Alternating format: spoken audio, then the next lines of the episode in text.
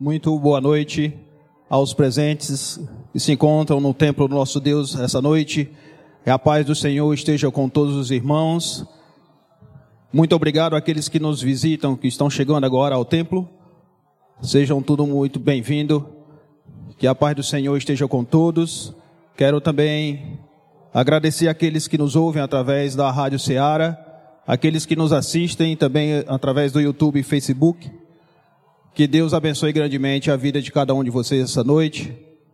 E já de antemão, quero convidar todos aqui presentes que possam estar abrindo suas Bíblias em Salmos 46.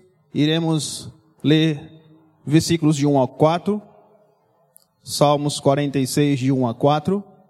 A palavra de Deus nos diz em Salmo 46, versículo 1: Deus é o nosso refúgio e fortaleza, socorro bem presente na angústia. Portanto, não temeremos, ainda que a terra se mude e ainda que os montes se transportem para o meio dos mares.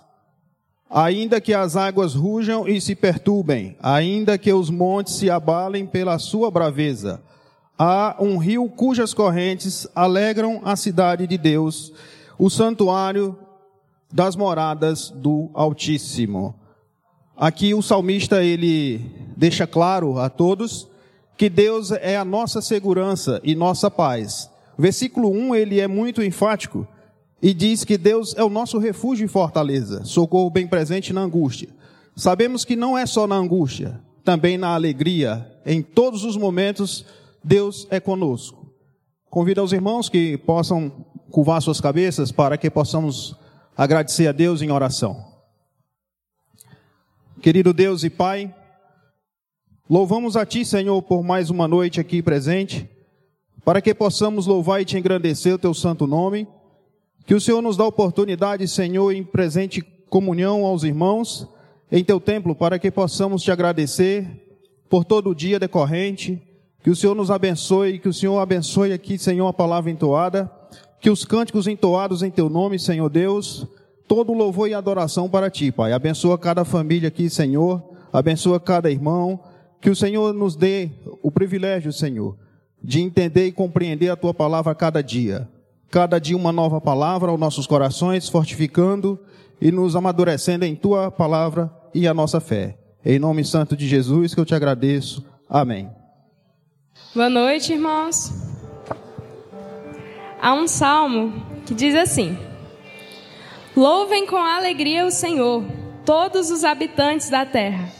Que o vosso júbilo se manifeste bem alto, expandindo-se com cânticos de louvor. Cantem ao Senhor, acompanhados de harpa e de coro. Que a vossa alegria possa expandir-se livremente diante do Senhor, diante do Rei. Fica lindo um culto oferecido a Deus que vem de corações que batem no ritmo do coração de Cristo. Corações que amam a Deus e buscam engrandecer o nome dele. Peço que fiquem de pé. Cantem em reverência ao Senhor, a Ele toda a glória, honra e alegria.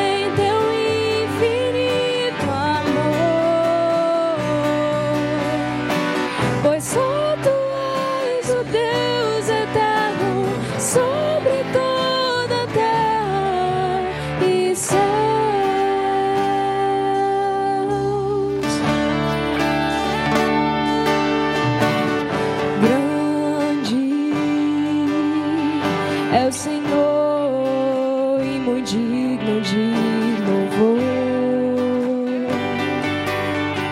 Na cidade do nosso Deus, teu santo morro.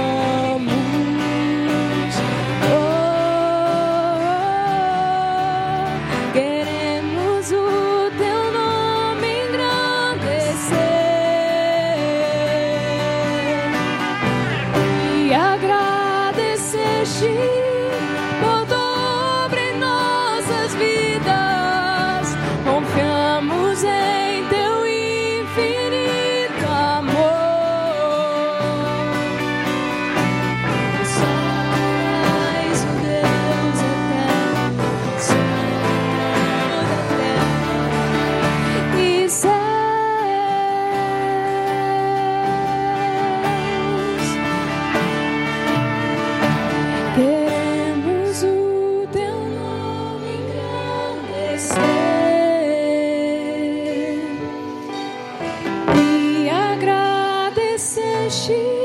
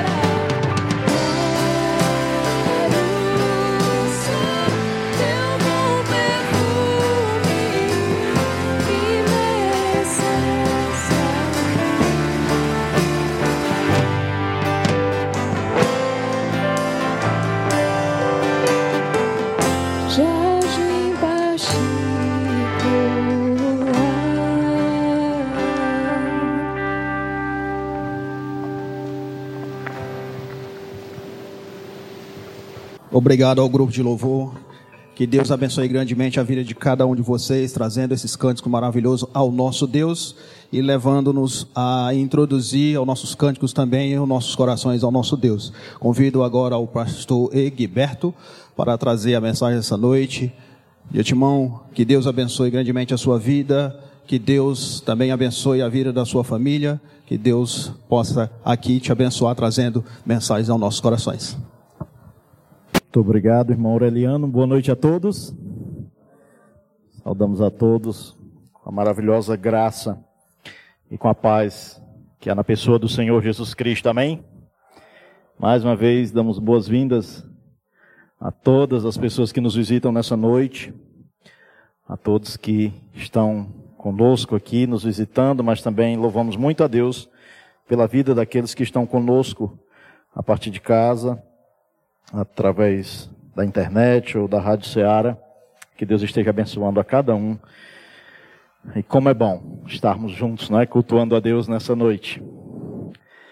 Abra sua Bíblia em, no Evangelho de Lucas, no capítulo 5. Lucas, capítulo 5. Queria que nós ficássemos de pé. Vamos fazer a leitura desse texto, do versículo 1 ao versículo 11. Lucas, capítulo 5 versículo 1 até o versículo 11 diz assim: Aconteceu que ao apertá-lo a multidão para ouvir a palavra de Deus, estava ele junto ao mar de Genezaré. E viu dois barcos junto à praia do lago. Mas os pescadores haviam desembarcado e lavavam as redes. Entretanto, um dos barcos, que era o de Simão, pediu-lhe que o afastasse um pouco da praia e, assentando-se, ensinava do barco as multidões. Quando acabou de falar, disse a Simão: Faze-te de largo e lança as vossas redes para pescar. Respondeu-lhe Simão: Mestre, havendo trabalhado a noite toda, nada apanhamos, mas sob a tua palavra lançarei as redes. Isto fazendo, apanharam grande quantidade de peixes e rompiam-se-lhe as redes. Então fizeram sinais aos companheiros do outro barco para que fossem ajudá-los. E foram e encheram ambos os barcos a ponto de quase irem a pique. Vendo isto, Simão Pedro prostrou-se aos pés de Jesus, dizendo: Senhor, retira-te de mim, porque sou pecador. Pois à vista da pesca que fizeram, admirar, a admiração apoderou-se dele e de todos os seus companheiros, bem como de Tiago e João, filhos de Zebedeu, que eram seus sócios. Disse Jesus a Simão: Não temas, doravante serás pescador de homens. E arrastando ele os barcos sobre a praia, deixaram tudo e o seguiram. Vamos orar? Muito obrigado, Senhor porque o Senhor é bom, a sua misericórdia dura para sempre. E Pai, muito obrigado, porque o Senhor nos enviou o seu Filho Jesus Cristo. Naquela cruz ele realizou uma obra redentora de salvação. E o Senhor, Pai, por meio do sacrifício do seu Filho, perdoou os nossos pecados. Os pecados de todo aquele que crê unicamente no seu Filho Jesus como Salvador. Obrigado porque essa mensagem tem sido propagada ao redor do mundo, através de pessoas o qual o Senhor também tem chamado e o Senhor tem usado para que o evangelho dessa boa notícia da salvação que é na pessoa de Cristo seja propagado.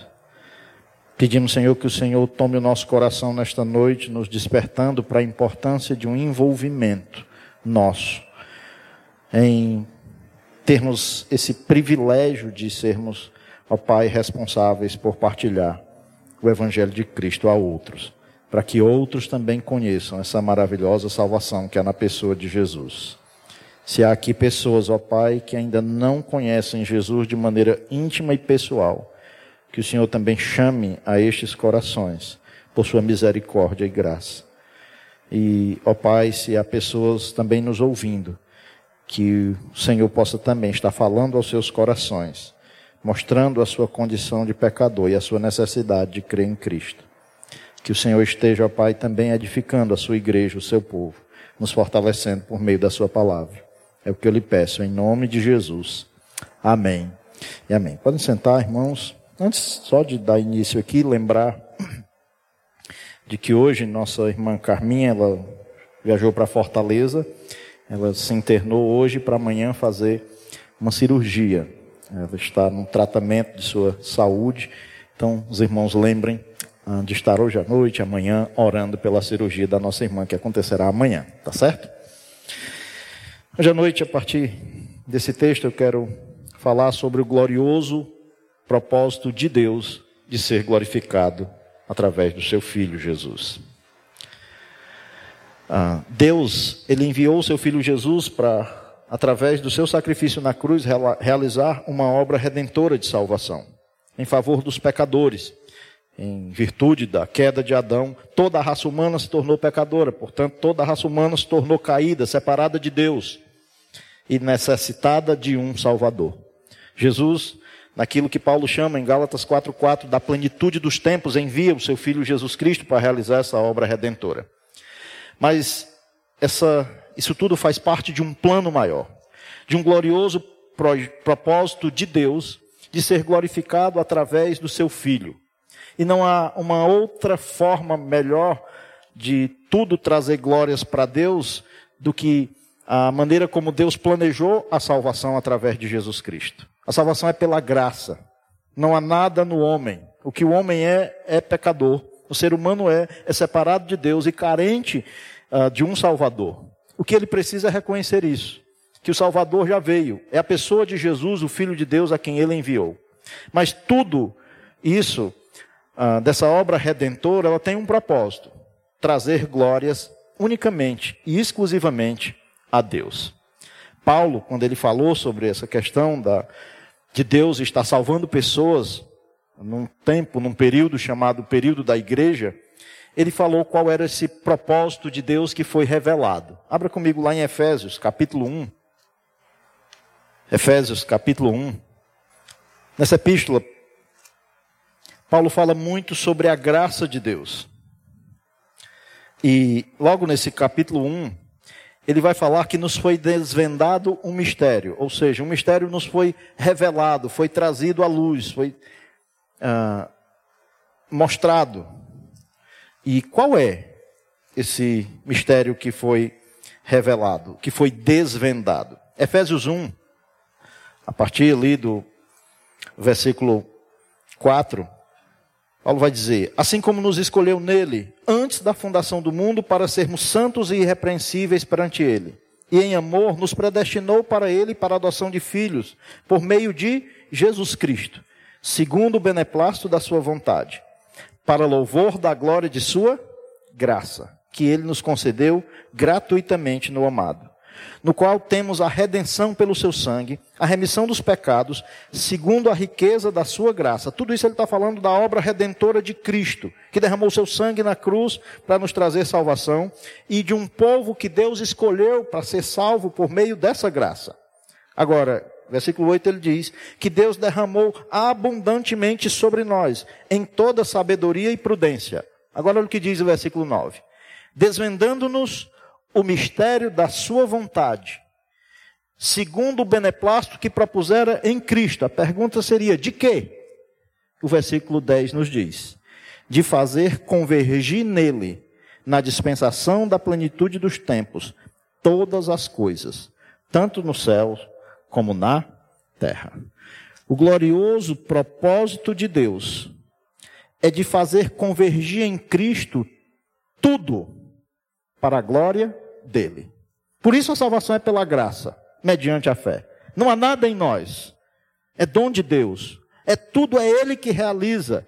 E o propósito de Deus revelado, segundo o que o apóstolo Paulo nos diz, o propósito de Deus é fazer tudo convergir na pessoa do seu filho Jesus Cristo, o Salvador e o Redentor.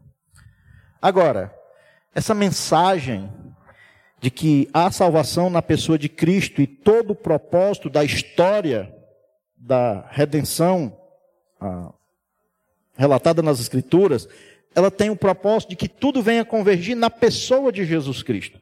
a fim de que Deus seja glorificado através do seu filho. Deus tem esse propósito. Um propósito que já foi revelado por meio das suas escrituras sagradas, a palavra de Deus, de fazer convergir em Cristo tudo para a glória dele. Agora a pergunta é: e como é que ele vai fazer isso? Ele vai fazer isso usando pessoas. Essa maneira como Deus vai fazer com que essa verdade chegue até os perdidos pecadores, que esse evangelho chegue até os perdidos, é usando pessoas. É assim que ele tem, no decorrer da história, uh, trabalhado nesse projeto, que não começa com a pessoa de Cristo, começa com a queda do ser humano, e onde já tinha um plano pré-determinado, traçado por Deus, de por meio de, do seu Filho Jesus Cristo, vir redimir um povo, o seu povo. E tudo já está estabelecido. De maneira que João, ele teve uma visão do futuro que lhe foi revelada, onde um dia estará Jesus, o Cordeiro de Deus, que foi morto, mas ressuscitou, e está sentado no seu trono de glória. E abra lá, em Apocalipse capítulo 5, ou vamos para Apocalipse capítulo 5. E lá, João viu, no capítulo 5, a partir do versículo 6, uma visão lhe foi dada a respeito de Cristo já ressuscitado. A partir do versículo 6 diz assim: Então vi, é o que João está vendo a partir da revelação que lhe foi dada. Então vi no meio do trono e dos quatro seres viventes entre os anciãos de pé um cordeiro, como tendo sido morto. Ele tinha sete chifres, bem como sete olhos, que são os sete espíritos de Deus enviados por toda a terra. Veio, pois, e tomou o livro da mão direita daquele que estava sentado no trono. E quando tomou o livro, os quatro seres viventes e os quatro anciãos prostraram-se diante do cordeiro, tendo cada um deles uma harpa e taças de ouro cheias de incenso, que são as orações dos santos. E entoavam um cântico dizendo: Digno és de tomar o livro e de abrir os selos, porque foste morto e com o teu sangue compraste para Deus os que procedem de toda tribo, língua, povo e nação. E para o nosso Deus os constituíste reino e sacerdote, e reinarão sobre a terra.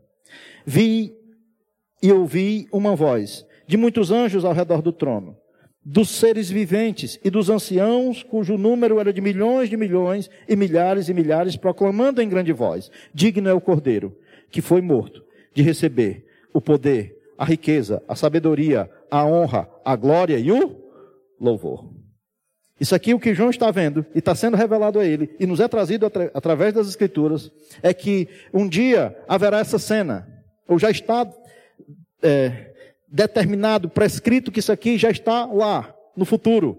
Uma cena onde o cordeiro estará lá, sendo adorado por uma multidão de milhões de milhões, de milhares de milhares. O projeto de Deus é ser glorificado através do seu filho, através do que ele fez derramando o seu sangue na cruz para salvar pecadores, que um dia estarão redimidos, louvando e adorando a Deus. Parte desse privilégio nós já temos aqui. De por meio de Jesus Cristo nos achegarmos a Deus em adoração, cultuando a Ele, exaltando a Ele, através do que fizemos hoje dos cânticos, mas devemos fazer isso não no momento somente que estamos reunidos como igreja, mas fazer isso com a nossa vida. Mas esse projeto, do qual Deus, propósito do qual Deus tem de ser glorificado e exaltado através do sacrifício do seu filho que redimiu um povo que o adorará um dia, Deus deixou que a propagação dessas, desse glorioso plano de salvação e de redenção fosse através de pessoas. Isso envolve pessoas. Deus tem chamado pessoas ah, através dos anos para usá-los no estabelecimento do seu glorioso propósito. E aqui, o que nós vemos em Lucas capítulo 5, foi uma pessoa que um dia estava num dia comum de sua vida sendo chamada. É Pedro. Pedro aqui estava uh, no final de uma jornada de trabalho. O capítulo 5, versículo 1, acompanhe comigo, vamos para lá, mostra que ele estava junto ao mar de Genezaré é o mar da Galileia, que estava numa parte que era voltada para a planície de Genezaré. Então, naquele, naquela região ali, era conhecida como uh, o Lago de Genezaré. Versículo 1 diz: Aconteceu que, apertado a multidão para ouvir a palavra de Deus, estava ele junto ao lago de Genezaré. e viu dois barcos à praia do lago.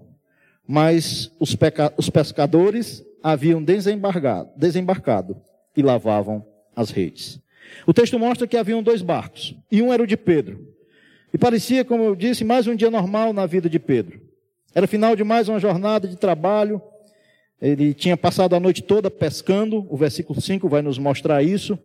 Só que naquela noite, ele passou a noite toda lançando a rede, mas como diz no ditado, naquele dia o mar não estava para peixe. Pedro era um pescador de profissão mesmo, experiente, mas passou a noite toda pescando. Já era amanhecer do dia. Era muito cedo da madrugada. Versículo 3 nos mostra isso. Entretanto, um dos barcos, que era o de Simão Pedro, ele chega e pediu que eu afastasse um pouco da praia, e assentando-se, ele ensinava das multidões. Jesus chega ali, ele pede para Pedro, para entrar no barco de Pedro, cedo da madrugada, e Jesus aqui faz um pedido a Pedro, que ele afaste-se um pouco ali, e dali ele começa a ensinar as multidões. Até aqui tudo normal. E é assim mesmo. É assim que Jesus, no dia a dia das pessoas, no dia a dia normal delas, ele vai chamando pessoas. Ele vai uh, convocando pessoas. Foi assim com Mateus, o evangelista Mateus. Foi assim com Paulo. Foi assim com André. Foi assim com João, com Tiago. Quem sabe é num dia normal como hoje que Deus possa também estar chamando o coração de pessoas. Deus ainda hoje chama pescadores de homens para entrarem no seu propósito. De fazer um dia convergir em Cristo todas as coisas, mas que isso acontecerá pela pregação do Evangelho. E aqui nesse texto nós vemos três aspectos importantes que envolvem o chamado que Deus faz na vida das pessoas.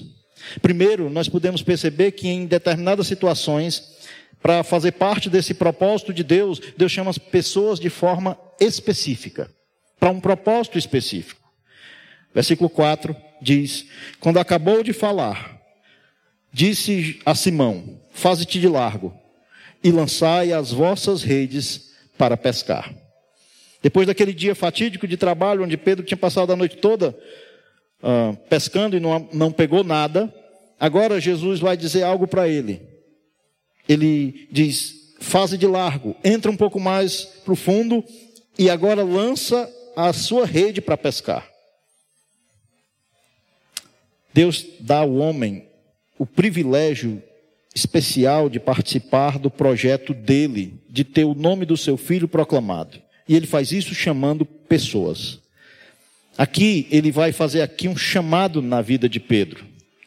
Isso foi é, relatado de uma maneira mais objetiva lá no Evangelho de Mateus, no capítulo 4. Folhei para lá.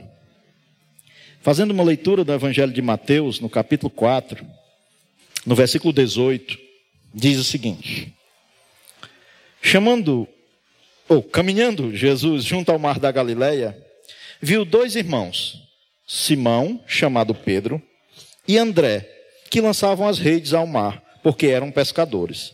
E disse-lhes: Vinde após mim, e eu vos farei pescadores de homens.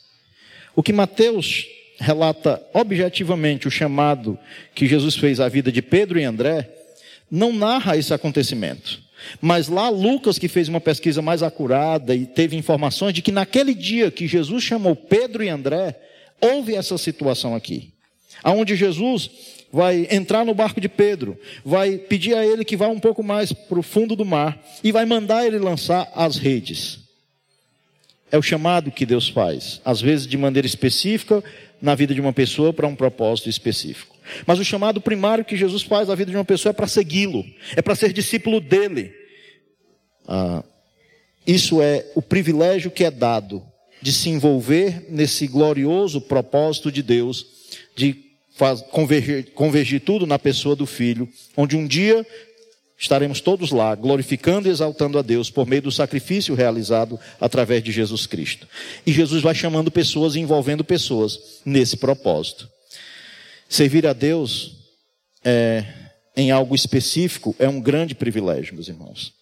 Paulo, quando ele escreve a Timóteo, no capítulo 3 da primeira epístola, no versículo 1, ele vai dizer que uh, o ministério episcopal é uma obra excelente.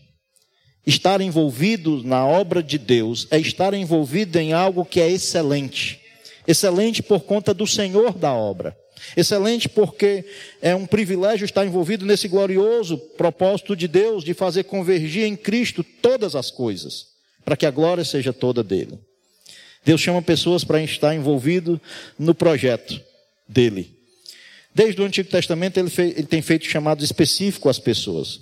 Ele chamou Abraão, ele chamou a Moisés, ele chamou Josué, chamou reis, profetas para estarem envolvidos em todo o projeto de fazer convergir na pessoa de Cristo todas as coisas. Anunciar a vinda do Messias, isso se cumpre com a chegada de Jesus Cristo aqui na terra. E quando Jesus chega, continua chamando pessoas de forma específica, específica para envolver no seu glorioso propósito. Aqui ele chama, quando estava na terra, Jesus fez chamado específico na vida de pessoas, como foi na vida de Mateus.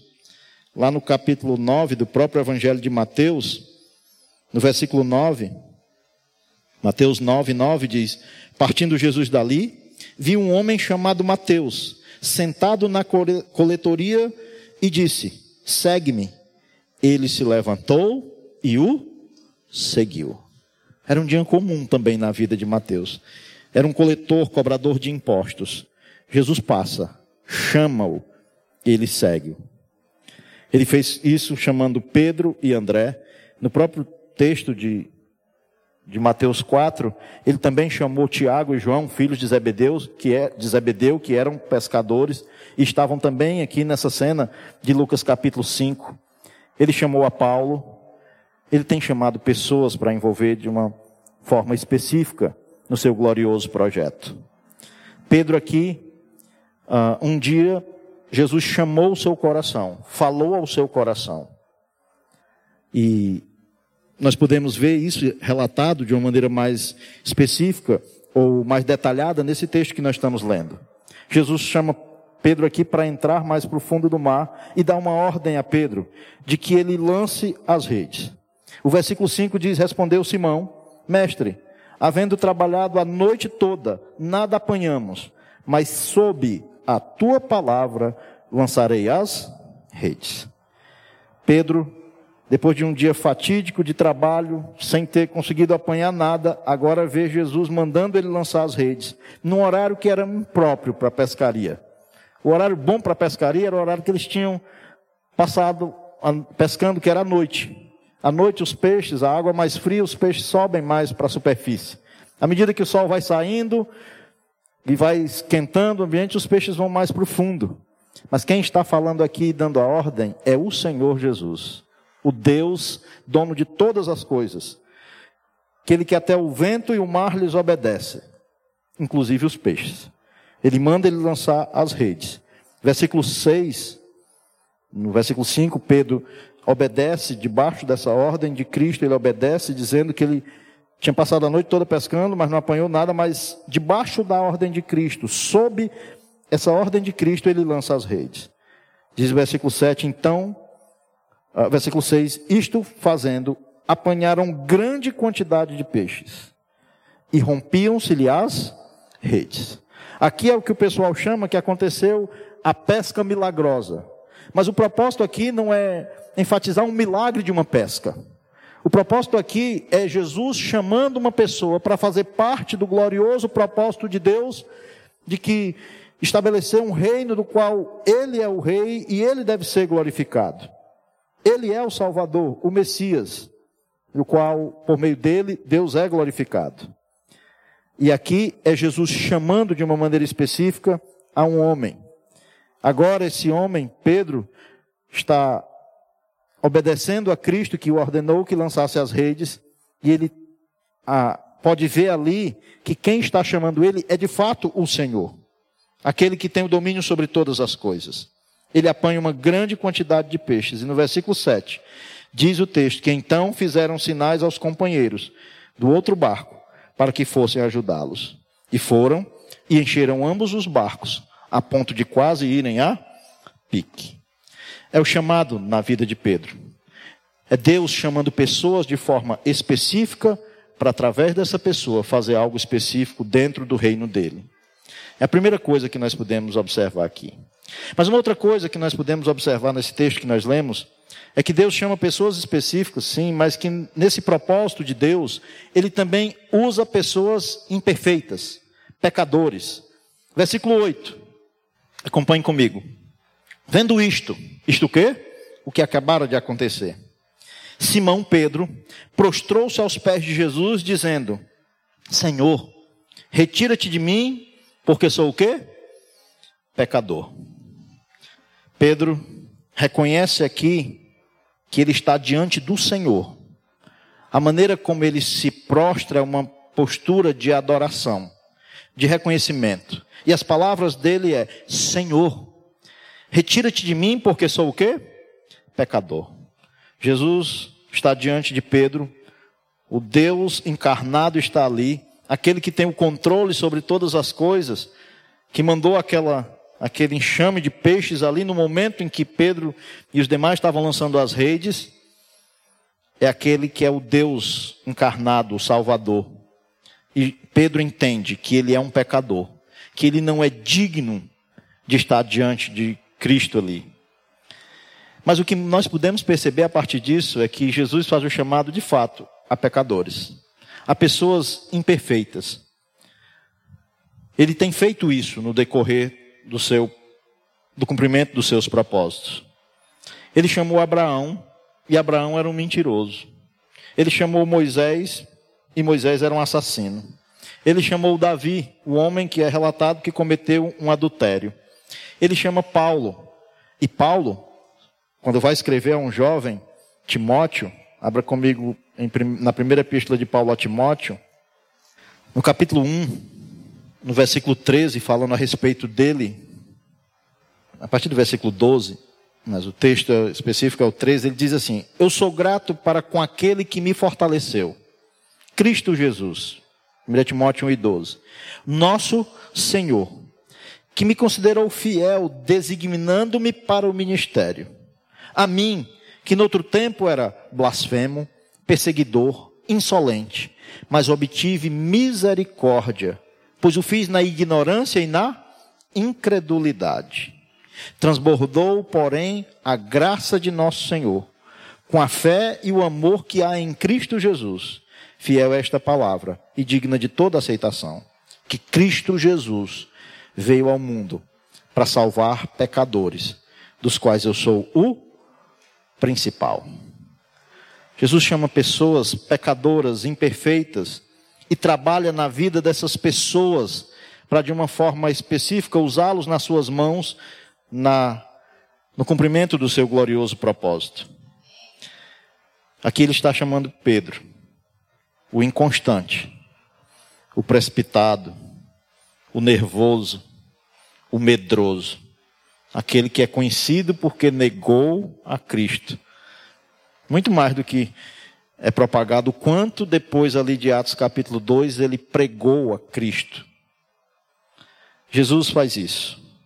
Ele chama pessoas como nós, pecadores, imperfeitos, e trabalha na nossa vida e nos dá o privilégio de podermos estar envolvidos nesse glorioso projeto e propósito dele. E é um privilégio estarmos envolvidos nisso. E como igreja, não devemos esquecer de que é um grande privilégio para nós de Deus envolver pessoas no cumprimento do seu glorioso propósito. Nesse propósito, além de Deus usar pessoas imperfeitas, nós devemos entender que é Ele quem realiza tudo. Voltando lá para o texto de Lucas capítulo 5, acompanhe comigo lá Lucas capítulo 5. Quando ele vê Pedro se colocando prostrado diante dele, dizendo: Senhor, retira-te de mim, porque sou pecador. O versículo 9 diz: Pois à vista da pesca que fizeram, a admiração se apoderou dele e de todos os companheiros, bem como de Tiago e João, filhos de Zebedeu, que eram seus sócios. Disse Jesus a Simão: Não temas, doravantes, doravante serás pescador de homens. A ideia do que Jesus fala, do que aqui é traduzido por doravante serás, é que não temas, porque eu farei de você um pescador de homens. Quem vai fazer isso, chamar, quem vai trabalhar na vida da pessoa, fazer dessa pessoa um pescador de homens, é o próprio Cristo. Não somos nós que nos tornamos. Não tem nada na habilidade humana, ou não é nada na capacidade humana. É tudo Jesus quem faz. Ele prometeu que enviaria o Espírito Santo. E por meio do Espírito Santo nós receberíamos o poder. Atos 1 e 8 diz que uh, Jesus está ressurreto diante dos seus discípulos antes de subir aos céus e ele diz: Mas recebereis poder ao descer sobre vós o Espírito Santo e sereis minhas testemunhas, tanto em Jerusalém como em toda a Judéia e Samaria, e até os confins da terra. O poder nos é dado. Mas que poder? O poder de ser testemunha de Cristo. De testemunharmos a graça de Deus que é na pessoa de Cristo que nos alcançou. E que essa verdade deve ser propagada a fim de que outros também sejam alcançados. Mas é Cristo quem faz essa obra. É Ele quem chama. É Ele quem capacita. É Ele quem faz da pessoa um pescador de homens. Foi isso que ele aqui uh, proclamou a Pedro. Eu vou fazer de ti, Pedro, um pescador de homens. O próprio Deus é quem faz de pecadores pescadores de homens. Isso é algo maravilhoso. É um privilégio grande estar envolvido na obra de Deus. Deus é quem realiza. Nós não podemos confiar em nada em nós mesmos. Pedro recebe o chamado de Cristo e ele deixa tudo para seguir a Cristo. E sobre o deixar tudo e seguir a Cristo, Pedro um dia conversou com Jesus sobre essa questão do deixar. Está registrado por Marcos no capítulo 10, no Evangelho de Marcos, capítulo 10. Pedro um dia, nas suas andanças, seguindo a Jesus como discípulo de Cristo, conversou com Jesus sobre essa questão. Lembra de que quando Mateus registra que ele chamou a Pedro e a André, diz que eles deixaram as redes e seguiram a Jesus? Lá em Marcos 10, lá no versículo 28, ah, Pedro vai falar com Jesus. Marcos 10, 28, dizendo o seguinte: então Pedro começou a dizer-lhe: Eis que nós tudo deixamos e te seguimos. O que Pedro está aqui falando com Jesus é: Senhor, nós deixamos tudo para seguir ao Senhor. Olha o que Jesus diz a Pedro no versículo 29 e 30. Tornou Jesus: Em verdade vos digo, ninguém há que tenha deixado casa, ou irmãos, ou irmãs, ou mãe, ou pai, ou filho, ou campos, por amor de mim e por amor do Evangelho, que não receba já no presente o cêntuplo de casa, irmãos, irmãs, mãe, filhos e campos, com perseguições, e no mundo por vir a vida eterna. Pedro conversando com Jesus sobre deixar tudo, sobre ter deixado tudo, Jesus diz que não há quem tenha deixado pai, mãe, irmão, casa, posses, parentela, tudo por causa de Cristo e do Evangelho, que não receba já neste mundo tudo, uh, em, o centro de tudo, com perseguição, mas no porvir, a vida eterna. A vida eterna preparada para todos aqueles que confiaram em Jesus como Salvador. A vida eterna para aqueles o qual ele chamou. A vida dessas pessoas e realizou na vida dessa pessoa o convencimento por meio do seu Santo Espírito. Ele fez isso na vida de Pedro quando chamou Pedro aqui. E Deus é quem realiza. Era ele quem ia fazer de Pedro um pescador de homens. O que nós precisamos, irmãos, é em nada confiar em nós mesmos, mas confiar em Cristo Jesus, aquele que nos chama, aquele que diz que nós devemos propagar o evangelho da salvação que é na pessoa dele. Nós temos que fazer isso na dependência dele, confiando nele. Porque o propósito de Deus é fazer com que tudo venha convergir em Cristo. Não é a respeito de nós, é sobre Cristo. Tudo é para convergir nele, para que a glória seja toda dele. E o Pedro, precipitado, que negou, Deus agiu na vida do Pedro. Nesse capítulo 5, versículo 10, Deus disse que doravante serás pescadores de quê? De homens. Jesus aparece ressurreto para Pedro, tem uma conversa particular com Pedro, depois dele ter negado, reafirma a Pedro o chamado, está registrado lá no Evangelho de João, no capítulo 21. Vá comigo para João, capítulo 21. Naquela conversa de Jesus com Pedro, as perguntas de Jesus para Pedro são: Pedro, tu me amas? Pedro, tu me amas? Pedro, tu me amas? Versículo 19, depois dessa conversa toda, onde Pedro reconhece que não amava Cristo com o amor com o qual Cristo está questionando a ele. Versículo 18, diz assim: Em verdade, em verdade te digo, que quando era mais moço, tu te cingias a ti mesmo e andava por onde querias. Quando, porém, fores velho, estenderás a mão e outro te cingirá e te levará para onde não queres. Disse isto para significar com o gênero de morte com que Pedro havia de glorificar a Deus. Depois de assim falar, acrescentou-lhe: Segue-me. Jesus, aqui nessa conversa com Pedro, vai dizer que aquele Pedro que antes achava por ele mesmo que estava pronto para ir com Cristo até a morte, Jesus disse: Pedro, Pedro, essa noite antes que o galo cante, tu me negarás três vezes. Agora, Jesus vai falar com Pedro, falando a respeito de que posteriormente, depois ah, que o Espírito Santo viesse sobre ele, ali agora ele teria sim o poder de testemunhar, e agora sim ele estaria pronto para morrer por Cristo. Mas a voz de, que ecoa no coração de Pedro aqui, dizendo: segue-me, é aquela mesma voz que o chamou lá atrás, quando ele estava pescando.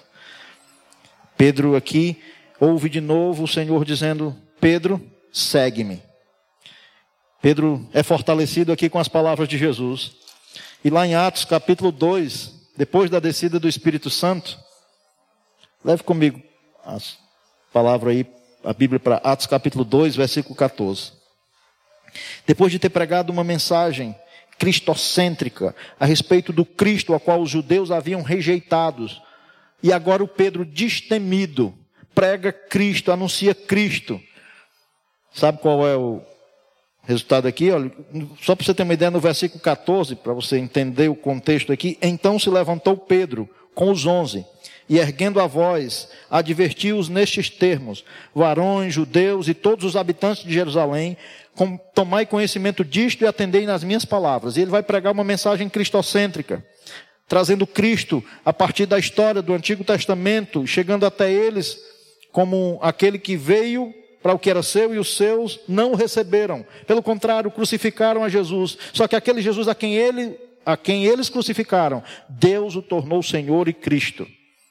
O resultado dessa mensagem, no versículo 37, é que, ouvindo estas palavras, compungiu-se-lhe o coração e perguntaram a Pedro e aos demais apóstolos: O que faremos, irmãos?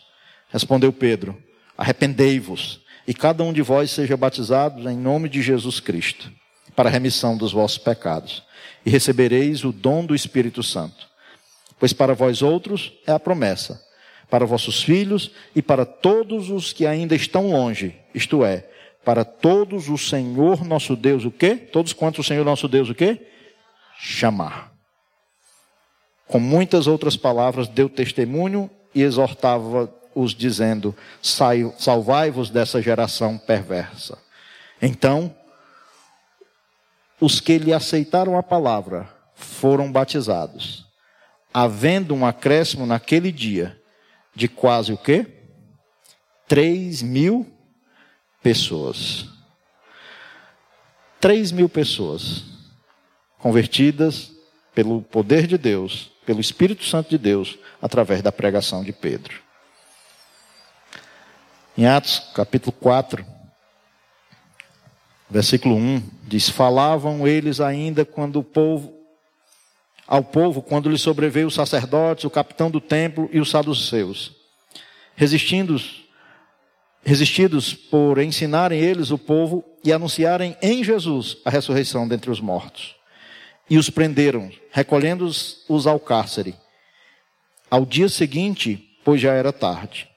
Muitos, porém, que ouviram a palavra, aceitaram, subindo o número de homens a quase cinco mil.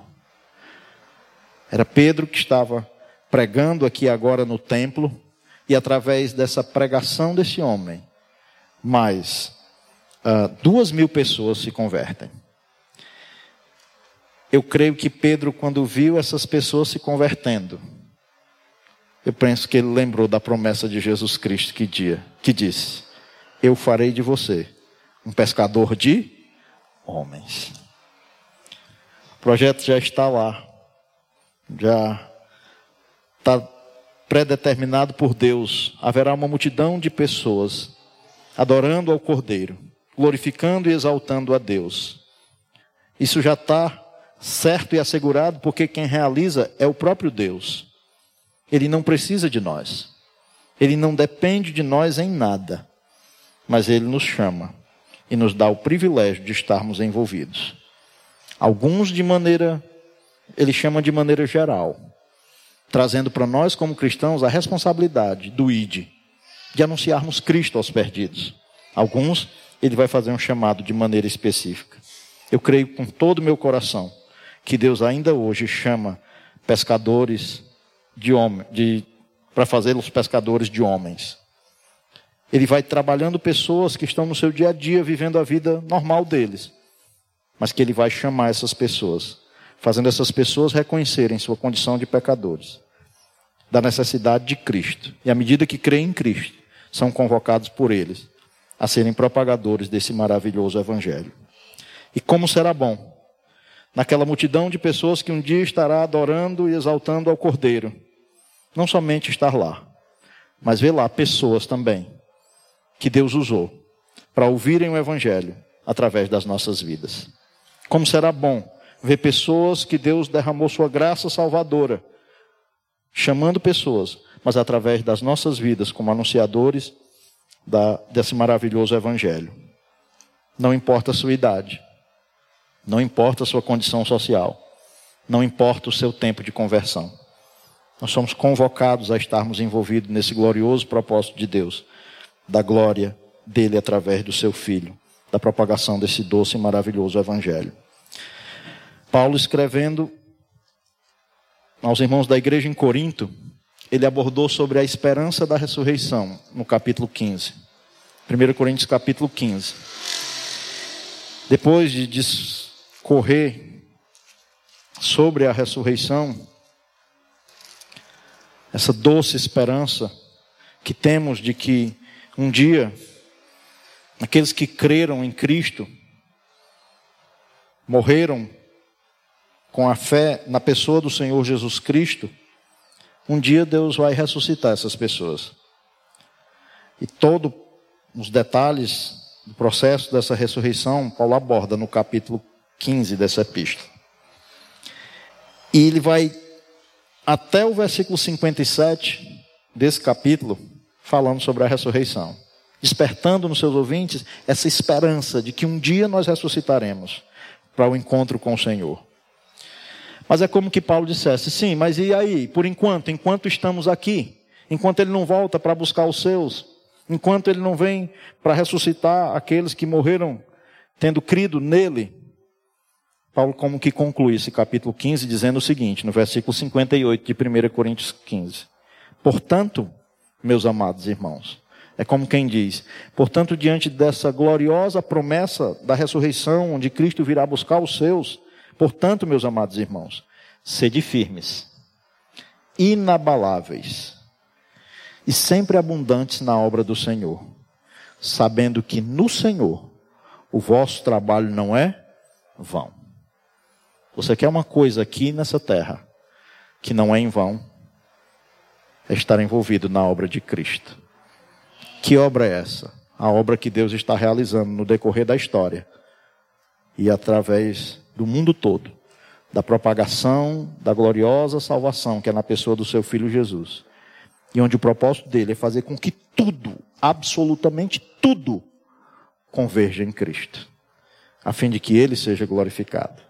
Por isso a salvação é pela graça, através da pessoa de Jesus Cristo. É para que não sobre nada para nós, para que não tenha nada em nós e a glória seja toda dele. A salvação é pela fé em Cristo. Você está de que maneira envolvido nesse propósito glorioso de Deus? Deus nos dá um privilégio. Talvez muitas pessoas estão empenhando sua vida e desgastando sua vida com tantas coisas que são lícitas. O seu trabalho é lícito. O seu estudo é lícito. As suas finanças é para ser lícitas.